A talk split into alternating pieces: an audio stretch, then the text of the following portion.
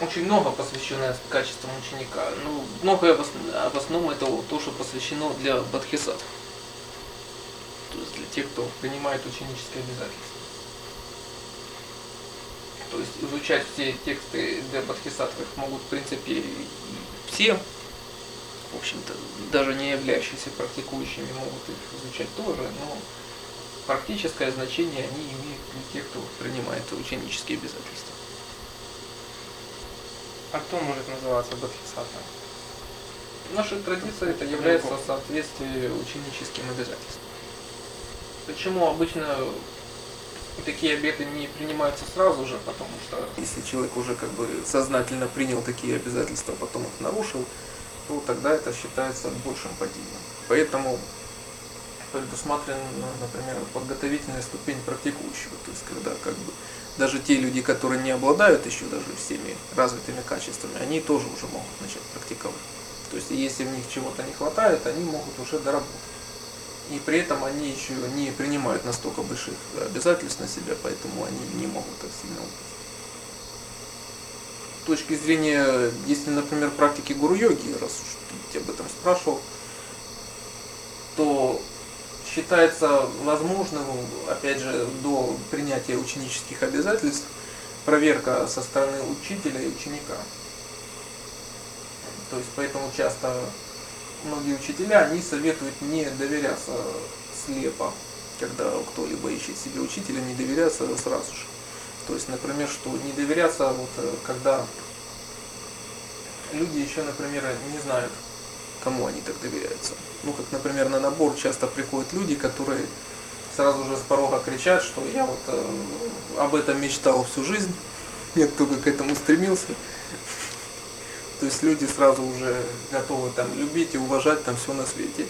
То есть люди же даже не прослушав ни одной лекции, не посетив ни одного занятия, не попробовав даже того, что, собственно говоря, им предлагают, у них уже есть какой-то. То есть это ведь сразу ну, говорит лишь только о слепой вере человека. Ну, как то же самое, как вот говорить по книжке, увидев только ее заголовок.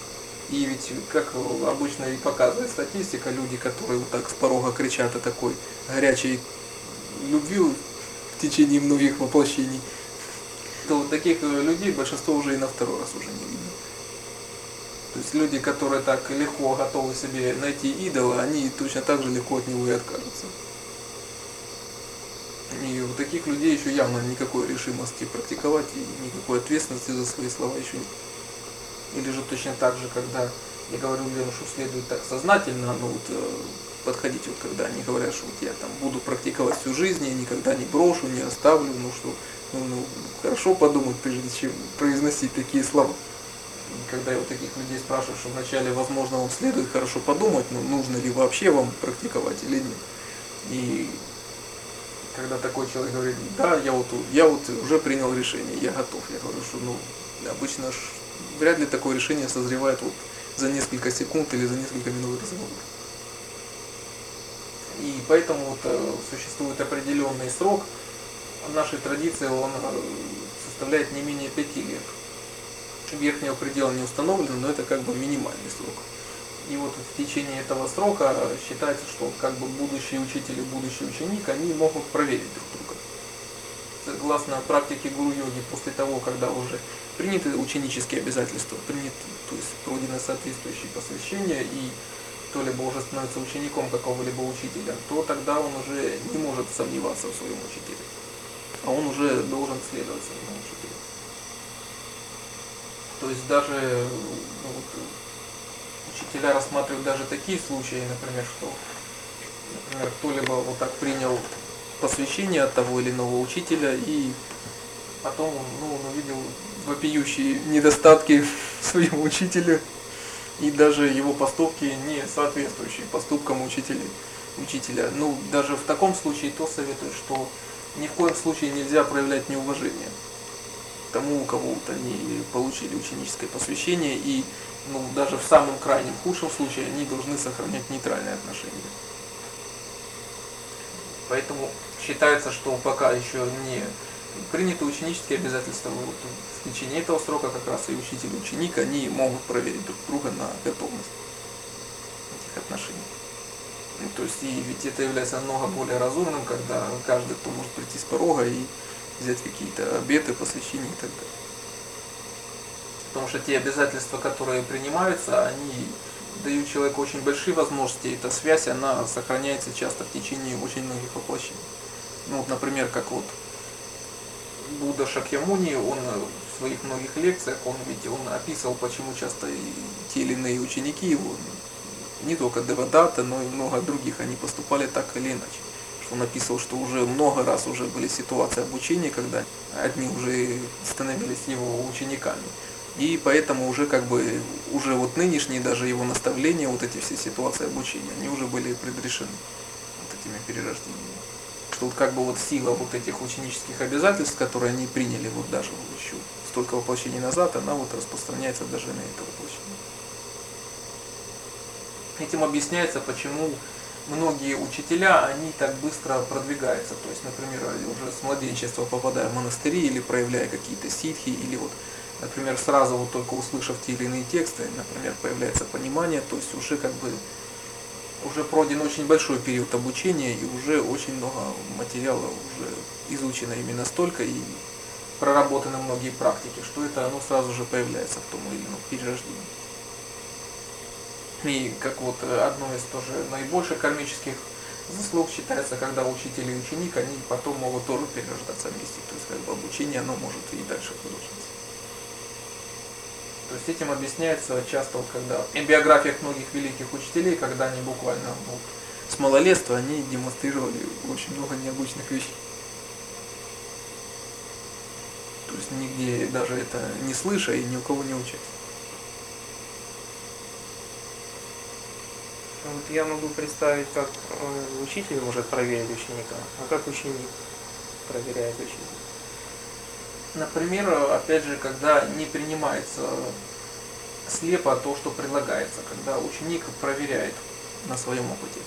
То есть, когда предлагаются те или иные практики, он не должен иметь э, какого-то заранее предвзятого мнения. То есть, например, отрицательного мнения к тому или иному методу, или наоборот, просто восторженно положительно. Вот, например, вот как я приводил один из таких примеров. Но лишь когда он эти методы начнет проверять сам, он начнет только видеть результаты к чему это приводит. И только лишь когда уже слушая какие-то наставления, разбираясь уже в том или ином материале, он тогда лишь может ну, оценить, то есть насколько, например, разработан этот материал, насколько им владеет тот или иной учитель, таковы ли результаты, вот о которых говорится, то есть может ли он в самом деле прийти к этим результатам, которые описываются. То есть вот когда он это проверяет лишь на собственном опыте, только лишь тогда вот он может убедиться, так ли это или нет до тех пор, пока он не проверил это сам, он не может сказать, например, что это не так, но он не может сказать, что это так. То есть это считается одним из основных принципов дзен. То есть э, ничто не может ни принято, ни отвергнуто, пока это не проверено на личном опыте. Поэтому, в принципе, если кто-либо объявляет себя учителем, с одной стороны, это еще нельзя подвергнуть просто сомнению, опять же, пока что это не проверено на личном опыте. Но точно так же это не может быть еще не подтверждено, пока что это сам человек не прошел этот путь и не убедился в этом. Поэтому как э, может поступать любой исследователь, если ему предлагаются те или иные методы обучения, то он не может иметь никакого ни положительного, ни отрицательного предвзятого мнения. Он, например, может взять их и попробовать сам. И лишь попробовав, он может э, прийти к тем или иным выводам для себя. И тогда он может уже говорить, что, например, да, это так или да, это не так, потому что вот я сам пережил то-то или то-то. Если ученик э, не относится ни к чему предвзято, значит он уже стоит на пути, получается. Да, это приближает его к пути. И поэтому он может, опять же, таким образом только совершенствоваться. И потом, когда уже у того, кто становится учеником, появляется доверие к учителю, оно основано на его личном опыте, что все, о чем говорится, например, в лекциях и наставлениях, он это практикует и этого добивается. То есть это основано только на этом. Не потому, что кто-то называет его учителем, он сам или кто-либо другой, а потому что он на своем личном опыте убедился. И тогда у него появляется тогда такое доверие, которое уже никто другой подорвать не может. То есть раз он это пережил и испытал сам, то есть ему тогда уже ведь не важно, что Например, о нем хорошее или плохое, а его учитель, например, говорят другие. Он может говорить и о своем личном опыте.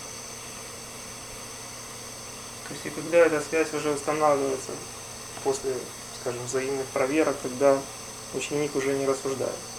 То есть он следует заведомо. В любом случае он опирается на свой личный опыт, опять же. Если у него появляется исключительно, опять же, предвзятое мнение, то оно не будет его приближать по пути. Поэтому если ученик, он просто, например, считается недостаточно продвинутый тот ученик, который, например, получает наставления от учителя о своих ошибках и их исправляет. Это считается ученик малой степени продвинутости. Если ученик продвинулся больше, он может самостоятельно, не бегая каждый раз к учителю, находить себе ошибки и исправлять их. А учитель он может лишь только подтверждать, что он делает эту работу правильно. Иначе мало чего стоит ученик, которому по каждому случаю надо, которому бегать к учителю и спрашивать совета. Поэтому в любом случае опираться он может только лишь на свой личный опыт. Но опять же, у него тогда уже есть какие-то основания для доверия к учителю, когда он уже прошел какую-то часть пути, и ему на основании уже какого-то личного опыта он уже может доверять. А не на основании того, когда слышит это лишь только по чужим словам. Когда же кто-либо полагается на любого учителя по чужим словам, этого еще недостаточно. Как было ведь, например, в случае с одним известным тоже китайским учителем, о котором услышал местный правитель и пригласил его ко двору. И он отказался. Тогда правитель решил послать ему щедрые дары, чтобы опять же его задарить подарками. И жена этого учителя, конечно, очень настаивала, чтобы он принял эти дары, так как его семья жила не богато, но он отказался. Он говорил, что ну как вот этот царь может, например, меня уважать, но слушая только ну, по чьим-то слухам. Сегодня он меня может уважать, а завтра точно так же по чьим-то слухам прикажет голову мне это убить. Я поэтому я не хочу иметь с ним никакого дела, я не буду от него принимать дару. Ну и хоть его жена и пилила, и жил дальше себе очень скромно. И потом описывает, что прошло короткое время,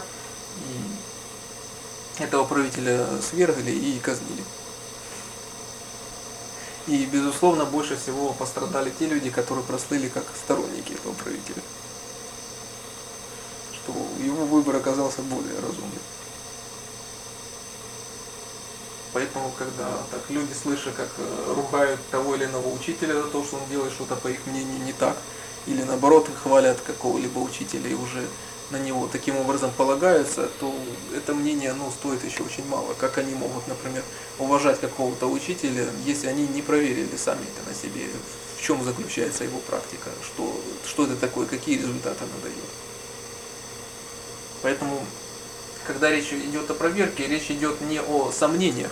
Сомнения, они тоже ведь часто бессмысленны. Люди часто могут сомневаться просто так. И часто люди сомневаются ведь не для того, чтобы с целью, чтобы выяснить истину, а просто вот э, с целью покопаться. То есть это как бы является ведь одной из разновидностей работы того же ума, когда он беспокоен. Потому что, опять же, когда ум контролируем и спокоен, тогда сомнений нет. Поэтому те, кто продвигается в своей практике, они уже не имеют сомнений. Не потому, что они становятся фанатиками, а потому, что их ум контролируем, поэтому сомнений не возникает. И, соответственно, раз у человека есть личный опыт, то у него тогда нет сомнений. Поэтому проверка, она предусматривает вот такого рода критический подход. То есть, когда всему есть проверка, ничего не слепо, не принимается, не отвергается. Вот это есть критическое исследование. Точно так же, когда говорят об изучении текстов, это имеется в виду, что это не значит, что когда это просто читается и запоминается. То, что тексты запоминаются, например, и наставления, это, конечно, хорошо и правильно. Но ведь просто зазубрить какие-то тексты, это еще не значит что-то понять. Можно зазубрить их, и как бывает часто, со многими потом люди шпарят цитатами на каждый случай жизни, но люди на самом деле не понимают того, о чем говорится. Поэтому же изучение это подразумевает текстов и наставлений, когда люди пытаются вдуматься, а зачем давалось это наставление, на что это указывало. То есть на что, например, намекал тот или иной учитель. Вот тогда это предусматривает изучение, в отличие просто вот, ну, бездумного зазубривания. Ведь лишь тот, кто разберется, вот когда что, зачем, например, вот учитель дает ему это наставление. Вот если он поймет, тогда зачем это наставление дается, то только лишь тогда он поймет, как его лучше всего и воплотить в своей жизни. А ведь тот, кто даже не понял, зачем ему был дан тот совет, он в своей жизни, это что он не будет знать, как и правильно применить. Поэтому в любом случае э, основой является лишь только личный опыт. Поэтому ведь и одним из наставлений Будды перед его уходом для учеников было э, не опираться никого ни на что, а быть только самому себе опорой.